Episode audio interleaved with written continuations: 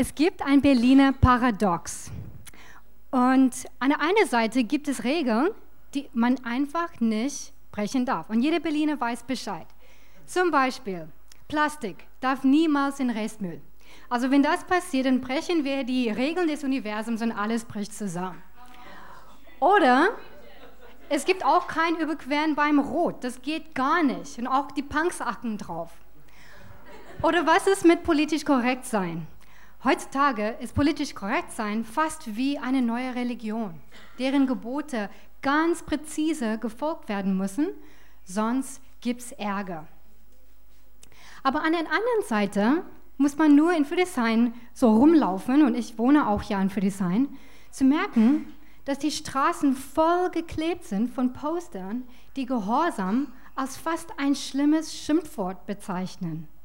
Also sich jemanden unterzuordnen oder zu horchen, ist quasi sich von einem Diktator missbrauchen zu lassen, beziehungsweise sich freiwillig fesseln zu lassen. Und wer möchte sowas überhaupt? Das ist doch der höchste Zeichen der Dummheit, wenn wir unsere eigene Freiheit und Kontrolle abgeben, oder? Die, die Gehorsam verlangen, sind ja die Bösewichte. Und zumindest in den Films sind die Helden zum Schluss die Rebellen, die alles gut machen und auch noch ein Mädel oder einen Jungen dazu schnappen. Und das wollen wir ja alle, authentisch und frei sein. Und der Held oder die Heldin mit dem Süßen oder den Süße auf dem Arm. Aber dann bleiben wir doch stehen beim Rot und werfen Plastik in Gelb. Das ist ein moderner Paradox. Und wenn wir die Kultur um uns herum anschauen, dann kann es echt uns schwer fallen zu verstehen, wem, wann oder wie wir gehorchen sollen. Es fehlt vielleicht eine vollständige Antwort auf komplexe Fragen wie, hat jemand das Recht zu bestimmen, welches Auto ich kaufe? Wie ich die Straße überquere? Wie oft ich im Urlaub gehe? Mhm, Deutschland wie ich mein Geld überhaupt, wie ich das, wie ich das ausgebe oder wie, wann und mit wem ich Sex habe. Ist die Antwort gleich für jede dieser Fragen? Und wenn ich jemanden gehorchen soll, wem? Angela Merkel? Gott? Mir selber?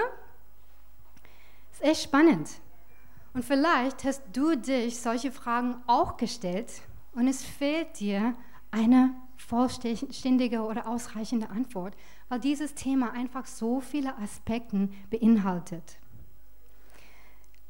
Und wenn immer das passiert, dann ist es schon hilfreich, in unser Gebrauchshandbuch fürs Leben, beziehungsweise die Bibel, reinzuschnuppern.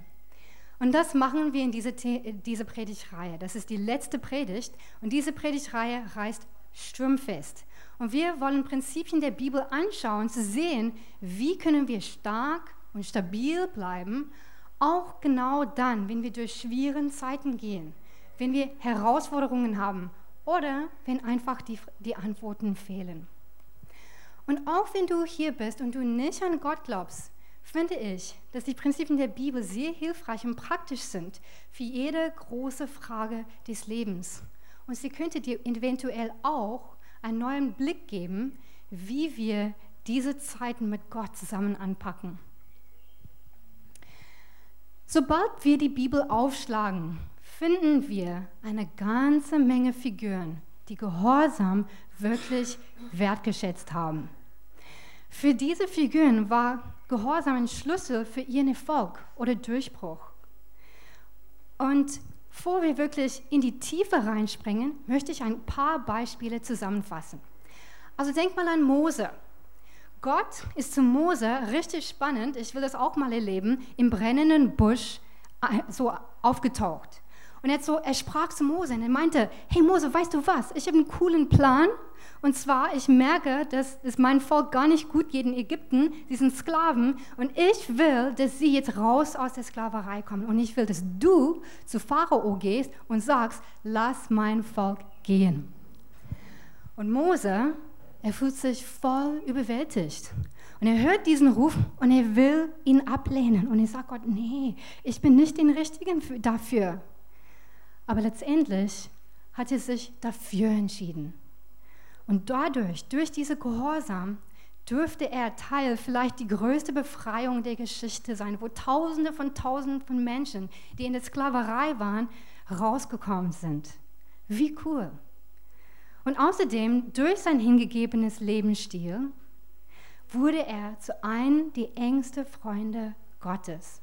Und das sehen wir in 2. Mose 33, 11. Ziemlich spannend. Der Herr sprach mit Mose von Angesicht zu Angesicht, wie Freunde miteinander reden. Also das ist auf jeden Fall ein Wunsch von mir, mit Gott zu reden, diese Nähe zu haben. Und da war, sehen wir diese Verbindung zwischen Gehorsam und eine enge Beziehung zu Gott. Oder denk mal an Esther. Die war eine Frau, die eine richtig krasse Entscheidung treffen musste. Entweder ihr eigenes Leben schützen oder eintreten für das Leben ihres Volkes.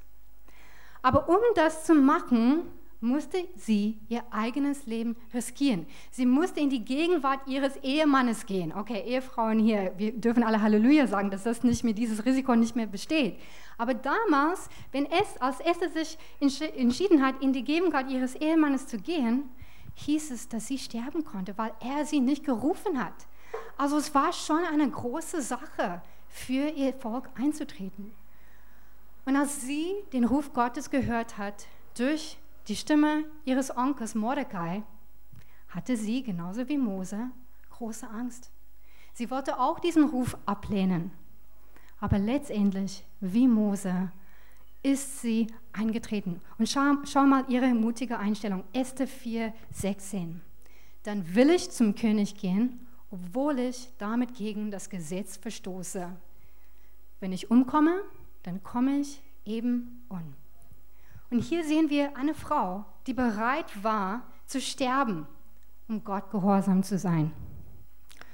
Oder David, ein berühmter Held der Bibel, hat ganz viele Heldentaten getan. Er war eine äh, her, her, hervorragende politische Führungsfigur. Er hat jeden Tag coole Sachen gemacht. Er konnte mal einen Löwen töten mit seinen eigenen Händen. Und ich habe schon mal gesagt, fast so stark wie Chris. Und nicht nur das, er hat auch Israel befreit von dem Riesen Goliath. Also ganz viele Sachen hat er gemacht.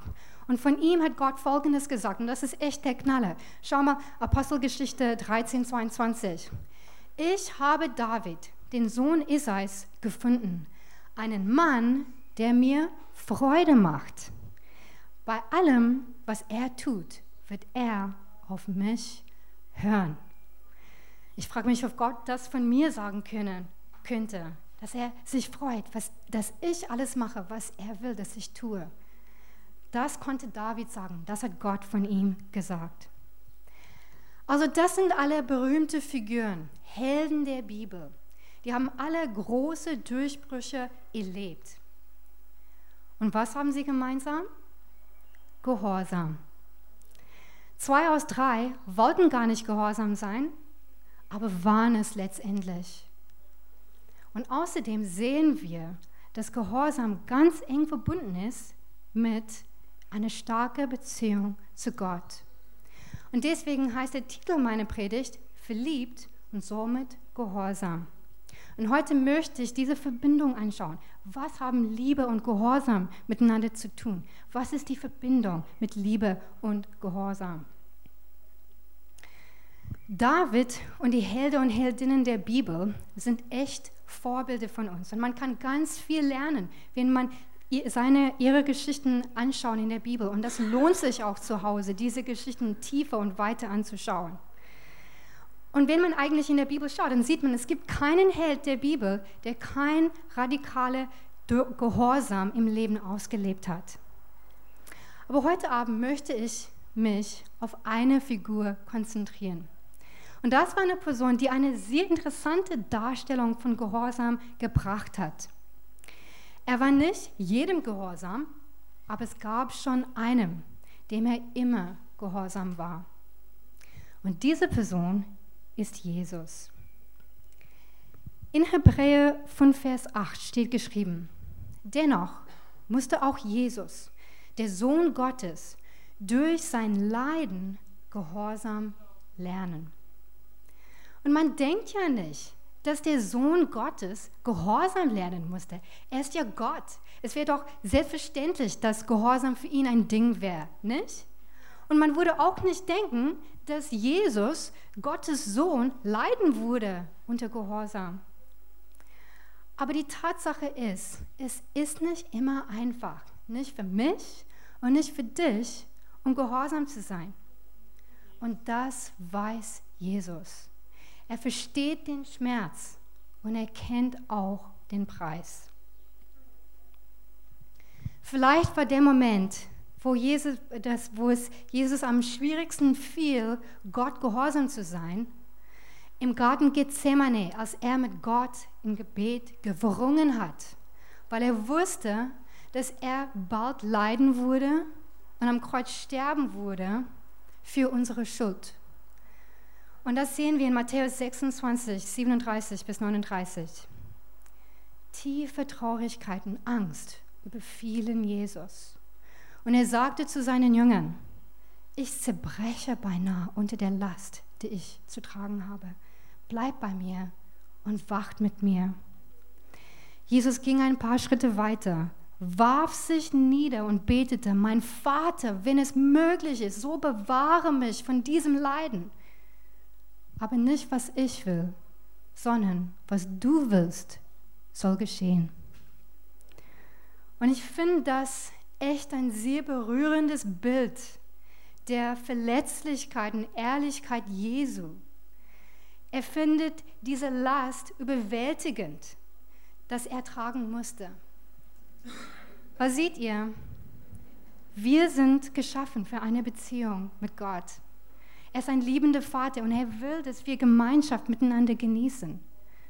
Aber das Problem ist, kein Mensch, keiner von uns ist perfekt. Wir machen alle Fehler und wir tun Sachen, die anderen Menschen wehtun. Und unsere Schuld trennt uns von Gott. Und noch schlimmer, es gibt nichts, was wir Menschen tun können, um diese Schuld abzuarbeiten. Wir, wir sind nicht in der Lage, perfekt zu sein oder es alles gut zu machen, was wir schon in der Vergangenheit schlecht gemacht haben. Und deswegen wusste Gott, wenn es eine Lösung geben würde, dann könnte es nicht von uns kommen. Er musste eine Lösung ausdenken. Und das hat er gemacht. Und er sah seinen Sohn Jesus auf Erden, um für mich und für dich, für, für diese Stadt und für dieses Land und für die ganze Welt am Kreuz zu sterben. Unsere Schuld auf sich zu nehmen. Stellvertretend für uns zu sterben, damit wir wenn wir dieses Geschenk annehmen und Jesus zu unserem eigenen Herr machen, wieder in diese Beziehung zu Gott treten dürfen. Wie cool, was für eine gute Nachricht. Und das hat Jesus für uns gemacht, aus Liebe, auch wenn es nicht einfach war. Und die Frage für uns heute Abend ist, wie hat Jesus die Stärke gefunden, Ja zu Gott zu sagen in diesem dunklen Moment, in dieser dunkleren Stunde. Wie hat, diese Kraft, wie hat er diese Kraft gefunden? Und genauso wichtig, wie finden wir die gleiche Kraft, wenn wir auch schwierige Entscheidungen treffen müssen? Vor allem dann, wenn es weh tut und uns schwer fällt. Weil die Sache ist, es gibt zwar Gebote, es gibt Regeln, die Gott uns gibt, um uns sturmfest im Leben zu machen. Regeln, die uns schützen, Gebote, die er uns gibt, damit wir ein sicheres und stabiles Leben führen. Die sind nicht immer einfach zu behalten, aber mit seiner Hilfe können wir das machen, genauso wie Jesus. Und sie helfen uns, stark zu bleiben im Sturm. Zum Beispiel, Gott will ja, dass wir friedevoll miteinander umgehen. Er will, dass wir einander vergeben und unsere Bitterkeit loslassen. Auch dann, wenn die Verletzung richtig tief geht. Und wer schon mal richtig tief verletzt wurde, weiß Bescheid. Das ist nicht einfach, einfach diese Wut loszulassen. Aber das verlangt Gott von uns. Wenn wir diese Entscheidung treffen, dann bleiben wir stark. Und der Heilige Geist ist da, um uns Hilfe zu geben. Oder ganz praktisch, wenn es um Geld geht, die meisten von uns wissen ja, dass Gott sagt, dass wir eine Zehnte zum Beispiel abgeben sollen am Anfang des Monats. Aber manchmal ist es so, es ist ein bisschen knapp. Wir waren letzte, letzten Monat im Urlaub und wenn wir jetzt auch die Zehnte zahlen, dann haben wir kein Geld für Snacks und so eine schicke Hose oder so. Und es wird manchmal ein bisschen herausfordernd, da gehorsam zu sein. Aber die Sache ist, wenn wir Gott da vertrauen und diese Gebote folgen, dann schützt er uns auch. Oder vielleicht geht es um Dienen. Gott will, dass wir ein Segen sind für diese Stadt, für die Gemeinde. Manchmal ist es nicht einfach, Menschen zu dienen. Vielleicht leiden wir selber unter Depressionen oder sowas und wir wollen selber nicht aus, aus dem Bett. Aber der Heilige Geist ist da. Das sind Gebote, die uns helfen im Leben, raus aus unserer Depression und Negativität ziehen. Oder, und das ist vielleicht vor allem her herausfordernd in Berlin, Gott will, dass wir sexuell rein bleiben. Das ist nicht immer so einfach, wenn wir mit Einsamkeit zum Beispiel kämpfen. Aber das ist noch eine Sache, wo Gott uns schützt. Und später werden wir mehr über das und andere Themen sprechen. Es kostet zwar Mut, um Gott gehorsam zu sein. Aber die gute Nachricht ist, wir haben einen gnädigen Gott, voller Erbarmen, der selber gelitten hat bei Gehorsam. Und er versteht. Und er geht sanftmutig mit uns um. Er hat eine endlose Liebe für dich und für mich. Und er hilft uns in unseren Schwächen. Seht ihr, schon lange vor Jesus am Kreuz starb, hat er ein sehr wichtiges Geheimnis gelernt. Und das ist mein erster Punkt für heute Abend. Gehorsam ist zuerst eine Entscheidung des Herzens und dann eine Entscheidung des Willens. Was heißt das? Gehorsam ist eher eine Auswirkung der Leidenschaft und Liebe für Gott, als eine Liste Bedingungen zu erfüllen.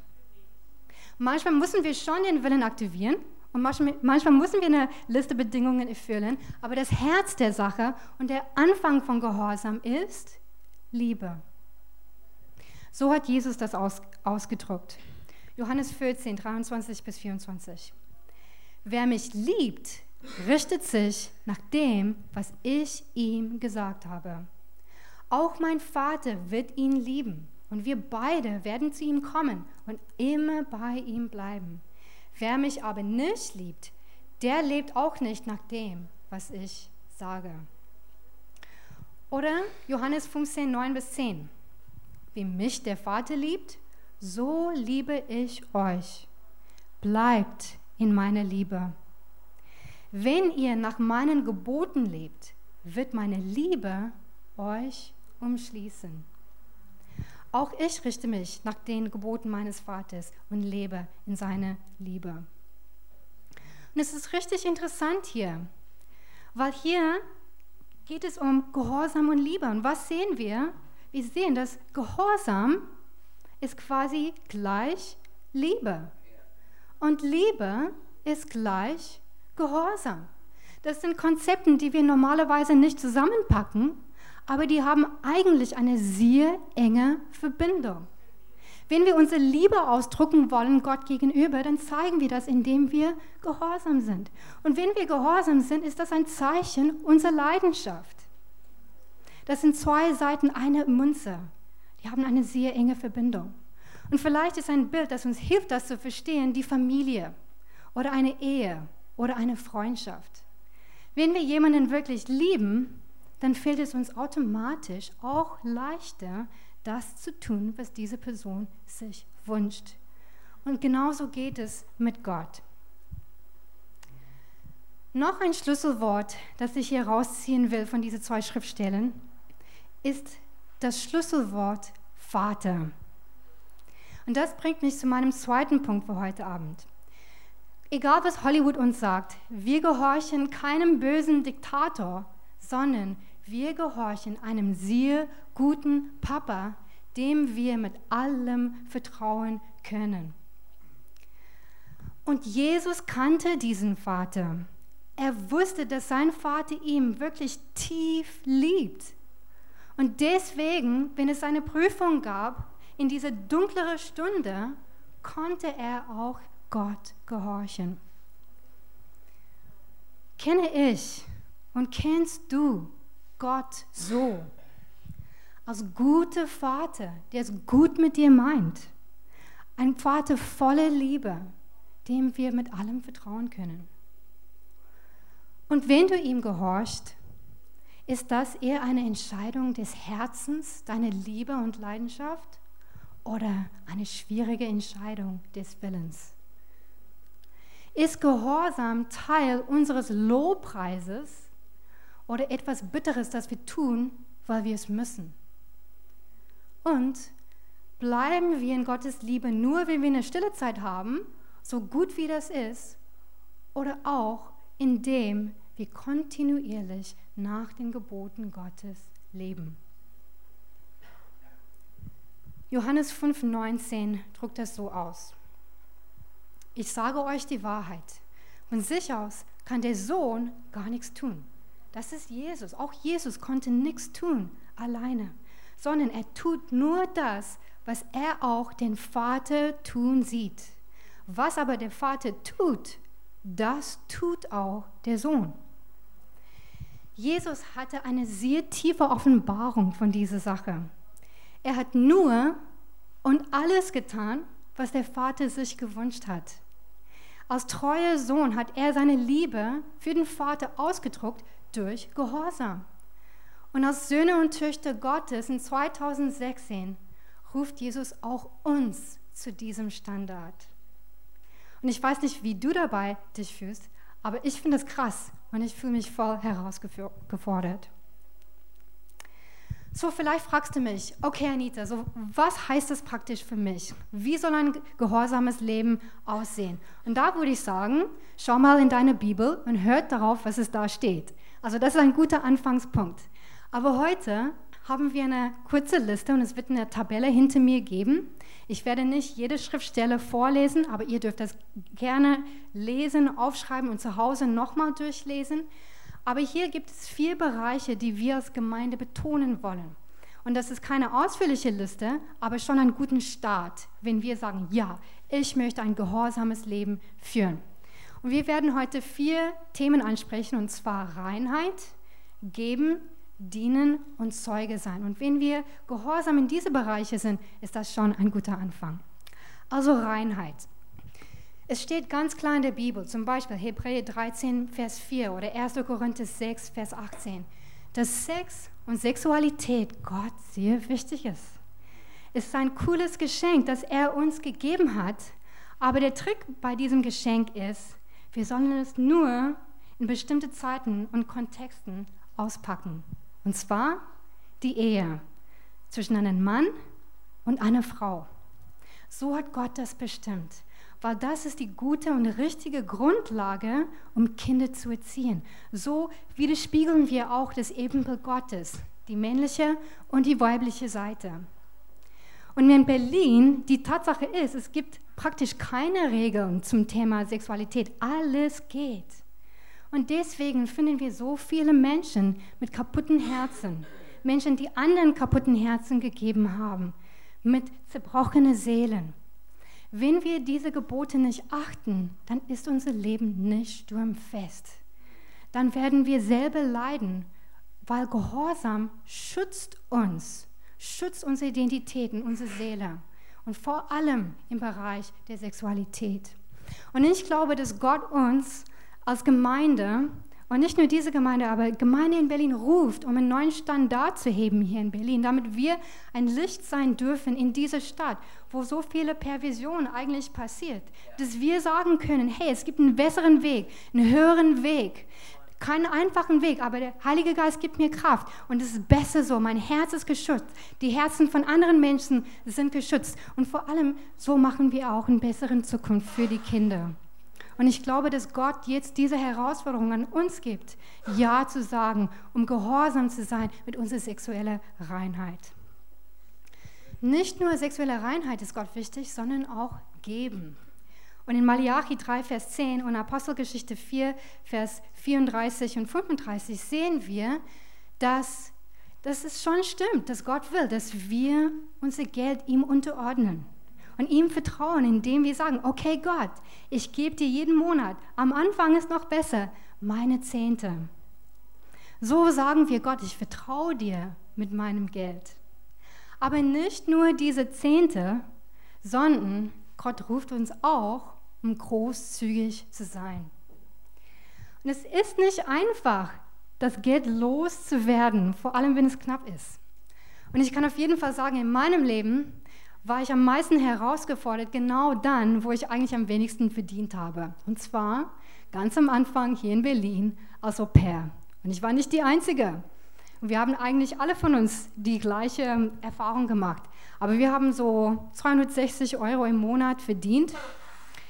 Und es gab eine lange Liste von Sachen, die ich bräuchte und meine Freundinnen auch bräuchten. Eine warme Winterjacke, warme Winterstiefel. Wir haben die meisten von uns diese 10 Euro New Yorker Stiefel gekauft. Also die waren gar nicht wasserdicht. Und nachdem du ein paar Stunden lang in den Schnee gelaufen bist mit diesen Stiefeln, dann merkst du, oh, okay, Berlin ist kalt. Also habe ich mir warme Winterstiefel dolle gewünscht aber die kosteten 80 Euro und ich hatte kein 80 Euro. Also habe ich angefangen zu sparen für diese Stiefel. Aber dann habe ich gemerkt, es gibt eigentlich Menschen um mich herum, denen es eigentlich schlechter geht als mir. Und Gott hat angefangen, bestimmte Menschen mir auf dem Herzen zu, zu legen oder bestimmte Summen, wo ich wusste, dass Gott nicht will, dass ich dieses Geld jetzt spare, sondern verschenke. Naja, habe ich gemacht. und dieser diese Plan, dieses Ziel, um die 80 Euro zu sparen, sah immer unwahrscheinlicher und unwahrscheinlicher aus. Jedenfalls, eines Tages bin ich auf dem Weg nach Hause und ich merkte, es gibt was Braunes da in dem Schnee, so braunes Papier. Und ich bin da hingegangen und ich nahm das in meine Hand und ich merkte, hier in meiner Hand ist 80 Euro. Und ich habe mich so herumgeschaut, zu sehen, gibt es Menschen um mich herum. Es war ziemlich spät abends, auf dem Weg zurück von einer Kneipe. Es waren ganz wenige Leute da. Ich habe mich so ein bisschen gemeldet, zu sagen, hat jemand 80 Euro verloren? Keiner hat Ja gesagt. Und als ich da so erstaunt war und so ein bisschen diese Zeit genommen habe, hatte ich das Gefühl, Gott spricht zu mir. Und er sagt, hey, das ist für dich. Das ist mein Geschenk für dich weil ich weiß, was du brauchst. Und ich kümmere mich um deine Noten. Und ich kann dir immer sagen, auch jetzt, ob es um eine kleine Summe geht oder eine große Summe oder die Zehnte, ja, man, es ist, man hat manchmal Angst, wenn man dieses Geld weggibt. Aber es stimmt wohl, dass es mehr gesegnet ist zu geben als zu nehmen.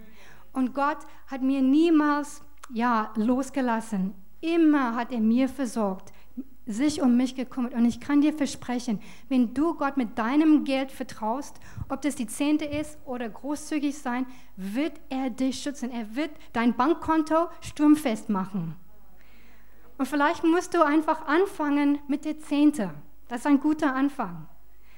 Einfach Gott zu testen. Er sagt ja, wir sollen ihn testen in diesem Bereich. Er wird ja uns zurückgeben und, und uns schützen und sich um uns kümmern.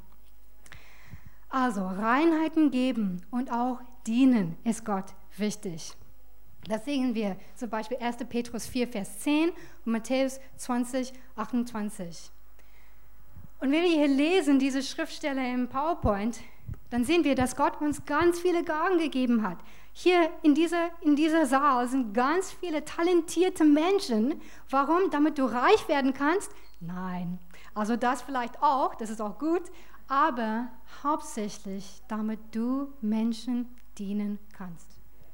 Und ich weiß ja, vielleicht kriegst du noch eine E-Mail und du siehst, oh nee, wieder mal Kindergottesdienst, ich habe keine Lust. Wir haben alle von uns manchmal solche Tage. Aber denk mal, auch Gott, auch Jesus ist gekommen, um zu dienen. Wenn unser Gott das als Vorbild gegeben hat, dann haben wir eigentlich keine Ausrede.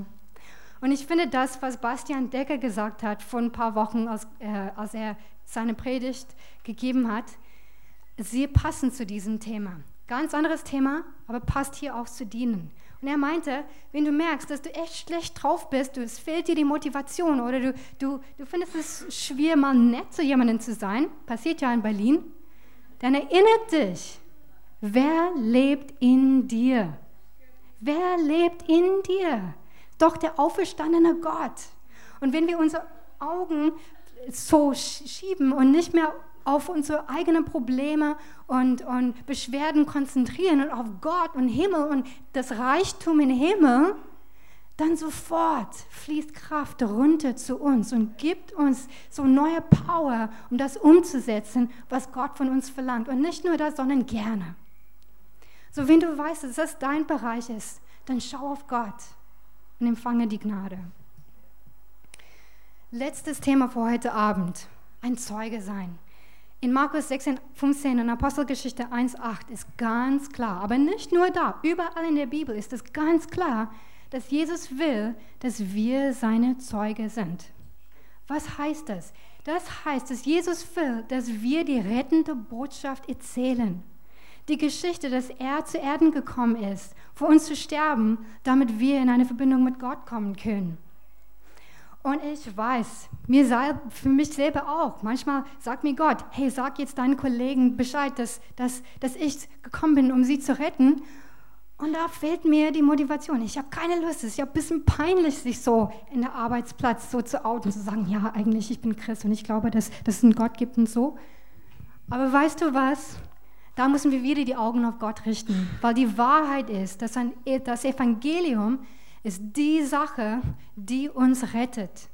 Es ist das liebevollste Ding, das du tun kannst für jemanden, ist diese Wahrheit zu geben, diese Person die, die Chance anzubieten, es gut zu machen mit Gott, das Geschenk Jesu anzunehmen.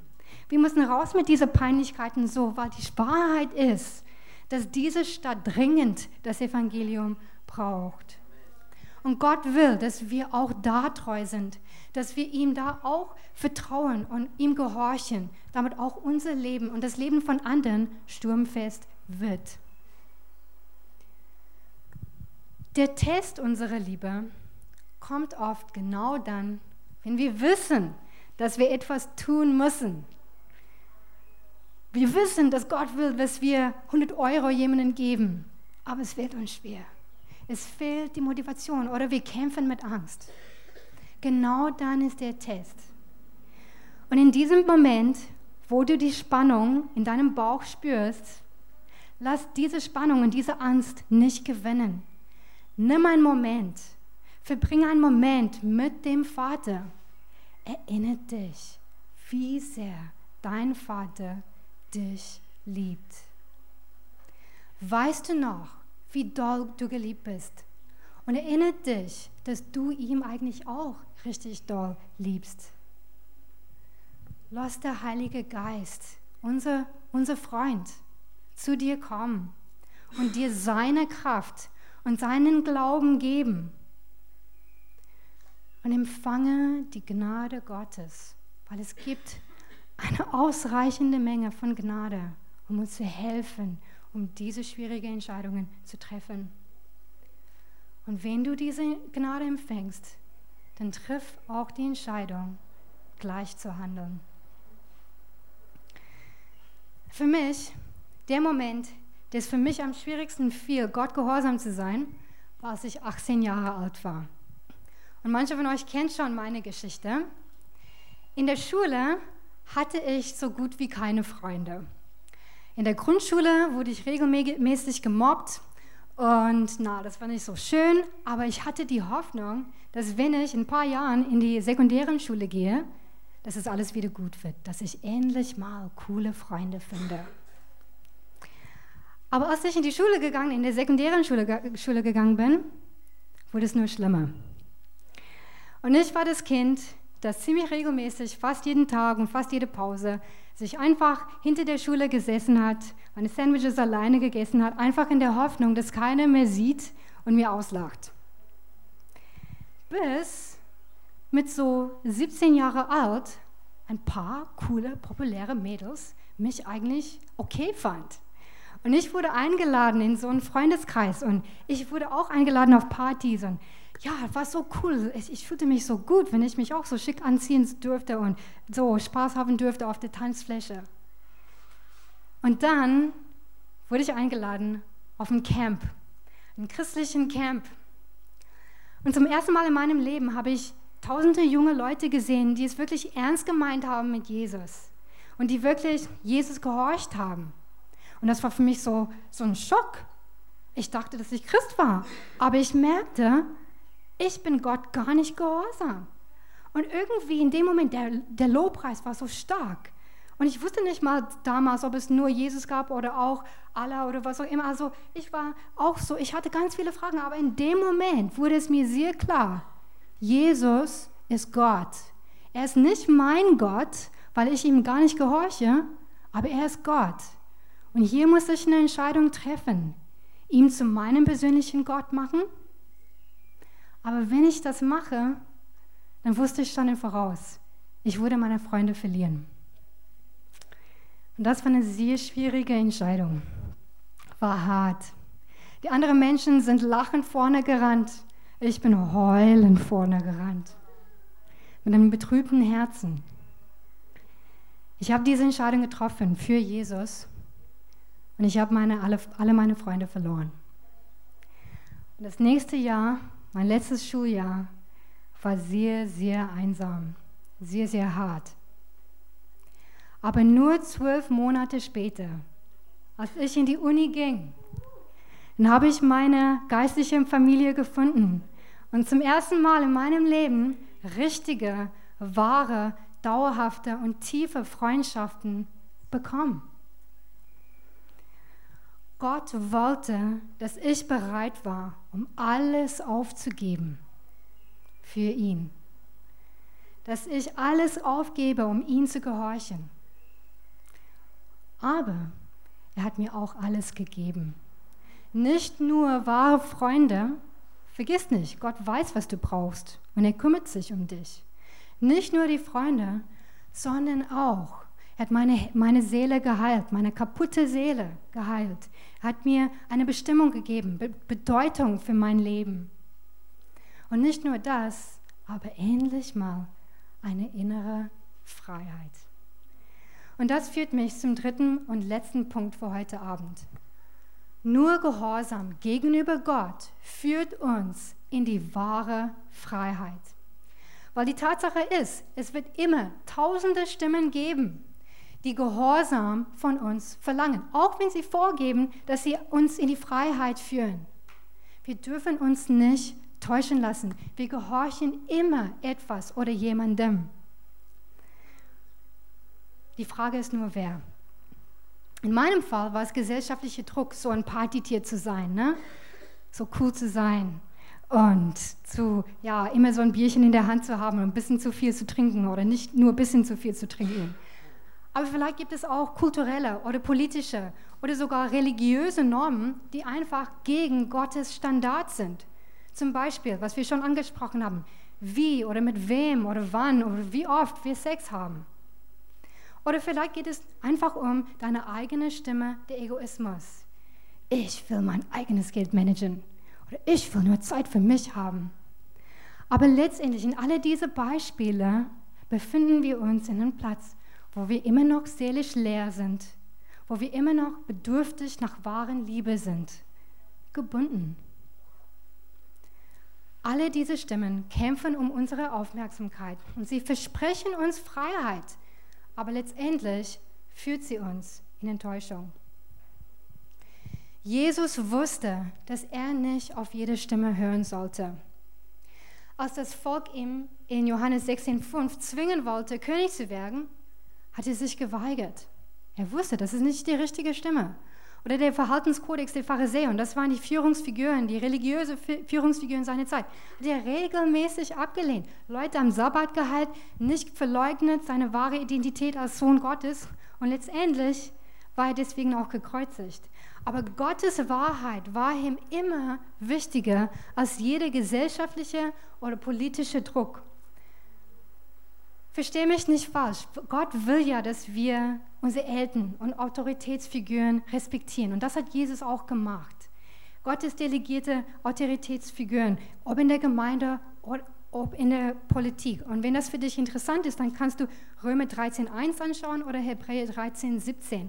Aber es gibt auf jeden Fall Stellen, wo kultureller oder politischer Druck und Normen gegen Gottes Willen sind. Und wir als Gottes Volk, Wir müssen uns schon im Voraus jetzt entscheiden. Wie werden wir uns entscheiden in dem Moment? Nicht warten, bis diese Herausforderung uns ins Gesicht schaut, weil dann treffen wir uns vielleicht die falsche Entscheidung. Weil die Tatsache ist so, alle Partys, alle Freunde, alles Geld der Welt und dein eigener Egoismus wird niemals ausreichen, um dich innere Freiheit zu geben oder deine Durst nach Liebe zu stillen. Auch wenn diese Stimmen dir Freiheit versprechen, führen sie dich in Gebundenheit.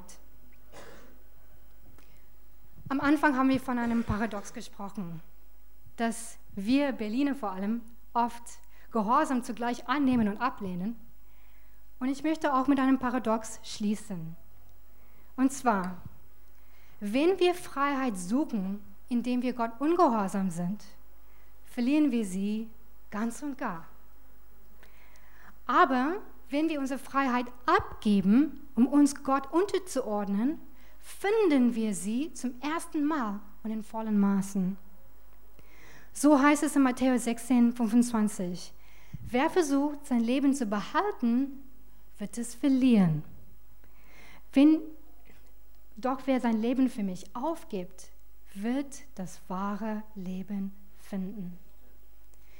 Der gleiche Gott, der zu uns sagt in Lukas 6, 45, warum nennt ihr mich dauernd Herr, wenn ihr doch nicht tut, was ich euch sage, ist auch der Sohn, der uns frei macht. Johannes 8, 36. Und Jesus ruft uns heute in diese Freiheit, in seine Liebe, indem wir nach seinen Geboten leben.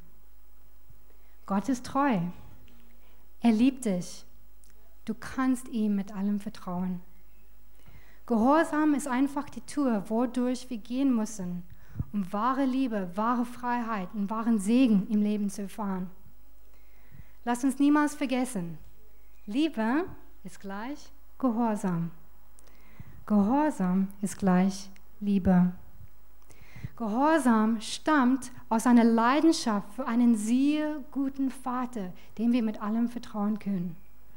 Und Gehorsam führt uns in die wahre Freiheit. Lasst uns wie die Helden der Bibel sein. Lasst uns echt als Gemeinde ein verliebtes Volk sein und lasst uns nach den Geboten Gottes leben. Ich möchte heute Abend für zwei Gruppen von Menschen beten. Vielleicht hat der Heilige Geist zu dir gesprochen während dieser Predigt. Ich glaube, dass er zu dir jetzt, genau jetzt spricht. Vielleicht will er dir was offenbaren. Vielleicht fehlt dir eine Offenbarung, die große, die große, große Liebe des Vaters für dich.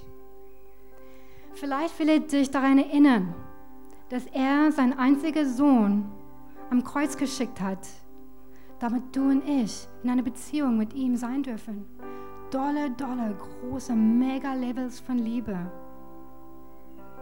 Lass der Heilige Geist zu dir sprechen. Vielleicht will der Vater zu dir kommen, dich umarmen, dich mit seiner Liebe umschließen. Ruht dich da aus. Hab einen Moment mit dem Heiligen Geist oder mit deinem Vater.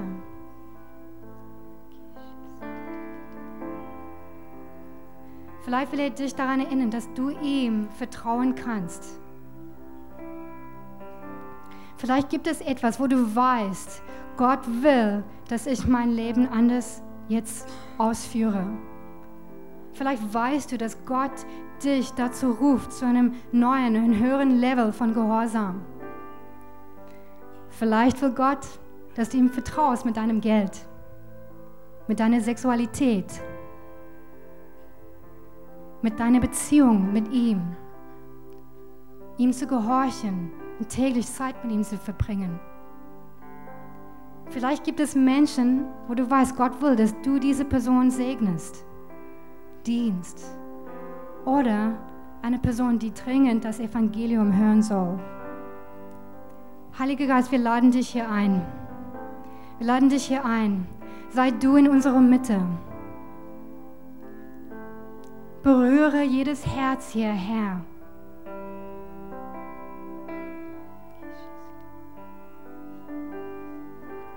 Und ich möchte eine Gelegenheit schenken für jeden hier, der sagt, ich will Ja sagen zu Gehorsam.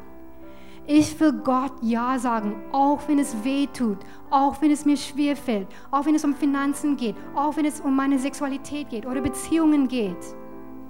Ich will wie Jesus sein, wie Mose oder Esther sein. Dann will ich euch eine Gelegenheit geben, aufzustehen zu stehen, als Zeichen dieser neuen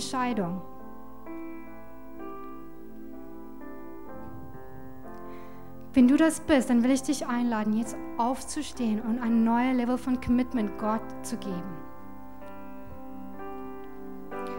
Kisha,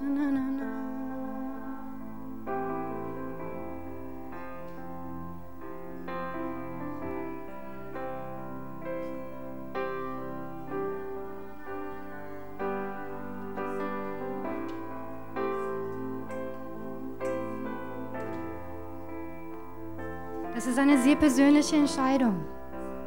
Hört auf den Heiligen Geist, er spricht zu dir. Die Stimme, die du im Kopf hörst, ist der Heilige Geist.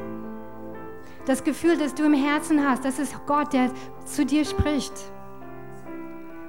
Reagier drauf. Es gibt Gnade jetzt. Es gibt Gnade jetzt, auf Gott zu, zu reagieren.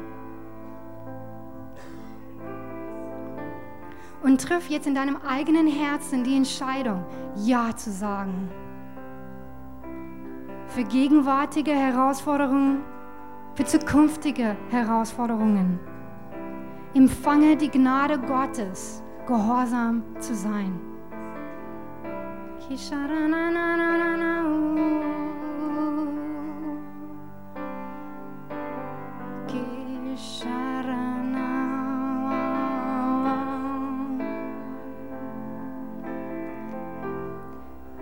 Jesus, ich bete für jede hier. Ich bete für jede mutige Mensch, der jetzt aufsteht, um diese Commitment dir zu machen. Ich danke dir, Heiliger Geist, dass du jetzt kommst mit deiner Liebe, mit deiner Gnade, mit der Kraft, um diese Entscheidung umzusetzen. Und bete jetzt mit mir, Herr, ich entscheide mich jetzt, gehorsam zu sein. Ich entscheide mich jetzt, Herr, gehorsam zu sein mit meinem Geld. Ich entscheide mich jetzt, gehorsam zu sein mit meiner Zeit. Ich entscheide mich jetzt, gehorsam zu sein mit meiner Laune. Ich entscheide mich jetzt, gehorsam zu sein mit meiner Sexualität, in meiner Beziehung zu dir. Ich danke dir, Jesus, dass du mir jetzt Kraft gibst. Und während wir in dieser Haltung sind, möchte ich auch für eine zweite Gruppe heute Abend beten. Vielleicht weißt du, dass du niemals schon eine Entscheidung für Jesus getroffen hast. Dass dein Leben nicht mal sturmfest ist, weil du diese erste Entscheidung nicht mal getroffen hast. Genauso wie ich diese Entscheidung vor Jahren, vor 14 Jahren tre treffen musste. Du weißt, dass Jesus zu dir spricht und er sagt, hey, ich bin Gott ich bin nicht dein Gott, aber ich möchte dein Gott werden, weil ich möchte meine Liebe dir zeigen und dein Leben sturmfest machen. Und da will ich dich ermutigen, auch diese Entscheidung zu treffen und mit mir zu beten. Das kannst du im Herzen machen. Einfach nachbeten. Jesus, ich danke dir, dass du für mich am Kreuz gestorben bist. Ich danke dir, dass du deine Liebe gezeigt hast, indem du meine Schuld auf dich genommen hast bitte vergib meine Schuld. Es tut mir leid, dass ich dir ungehorsam war. Aber ich will in eine Beziehung mit dir treten. Ich möchte die Liebe des Vaters auch persönlich erfahren. Sei Herr meines Lebens. Und ich danke dir, Jesus, dass ich ab jetzt auch der Familie Gottes gehöre dass ich auch diese Liebe erfahren darf, dass auch mein Leben sturmfest bleiben darf. Vielleicht hast du schon diese Entscheidung getroffen, aber der Heilige Geist fordert dich heraus, eine neue Commitment zu machen. Sei offen dafür. Sprich zu ihm. Komm zurück zu ihm. Wir wollen den Heiligen Geist Freiraum zu geben, das zu tun, was er will. Er meint es gut mit uns.